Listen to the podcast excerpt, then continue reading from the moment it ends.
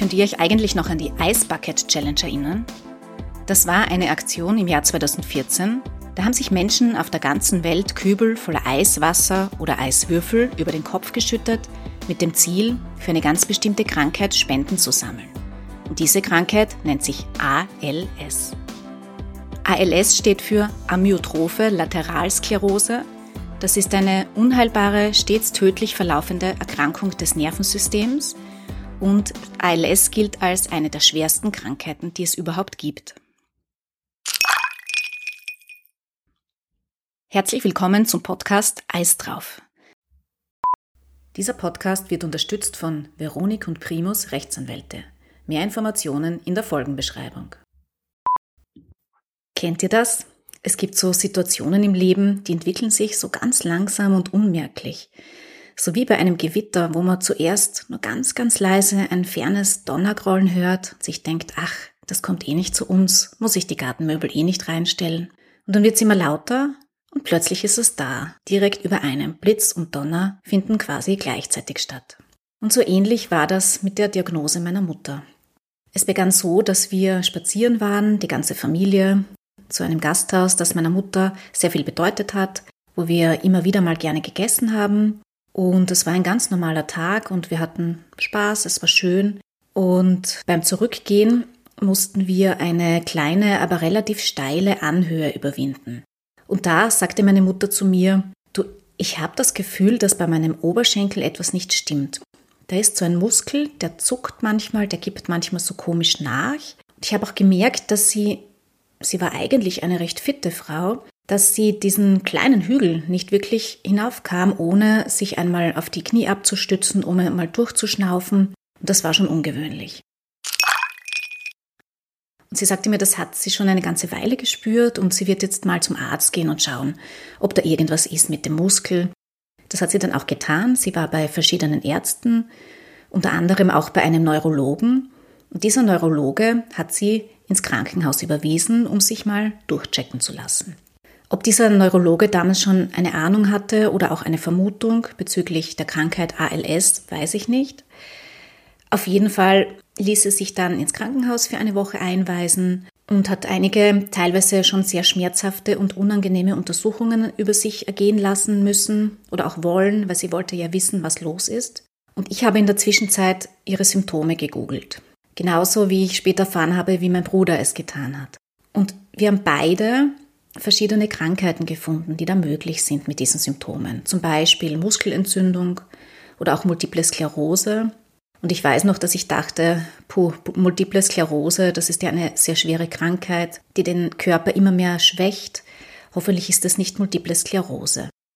Und so mittendrin zwischen den möglichen Krankheiten mit den Symptomen kam dann auch ALS.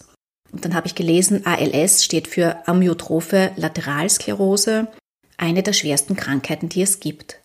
Ich habe das dann recht schnell wieder weggeklickt und auch in meinen Gedanken weggeschoben habe aber am Telefon zu meiner Mutter gesagt, du sag mal den Ärzten, dass sie dich auf ALS untersuchen sollen. Wird nicht sein, aber nur so zur Sicherheit, damit wir das auch wirklich ausschließen können. Meine Mutter kannte diese Krankheit nicht, hat dann offenbar aber auch äh, gegoogelt und hat dann das den Ärzten auch gesagt. Und tja, ich nehme an, die Ärzte wären auch ohne meinen Tipp drauf gekommen, aber es war dann an einem Tag am Ende der Woche, da saß ich mit dem Mann meiner Mutter, also meinem Stiefvater, mit meinen Kindern im Wohnzimmer und dann läutet mein Handy und meine Mutter ist dran. Und sie sagt mir, Sonja, geh doch bitte mal in ein anderes Zimmer und setz dich hin. Ja, wenn einem die eigene Mutter so etwas sagt, dann weiß man schon, da ist jetzt etwas los. Und ich hatte schon ein sehr, sehr unangenehmes Gefühl dabei. Ich saß dann auf dem Bett meines Sohnes, warum auch immer ich ins Kinderzimmer gegangen bin, Jedenfalls saß ich dort und meine Mutter sagte zu mir, Sonja, ich habe eine Unterform von ALS. Ich habe das Wort ALS gehört und mir sind sofort die Tränen in die Augen geschossen, weil ich einfach schon wusste, das wird jetzt ganz schlimm. Ich musste mich dann aber wieder erfangen, ich musste mich wieder beruhigen, mir die Tränen wegwischen, denn ihr Mann und meine Kinder saßen ja im Wohnzimmer und ich musste das jetzt meinem Stiefvater irgendwie schonend beibringen.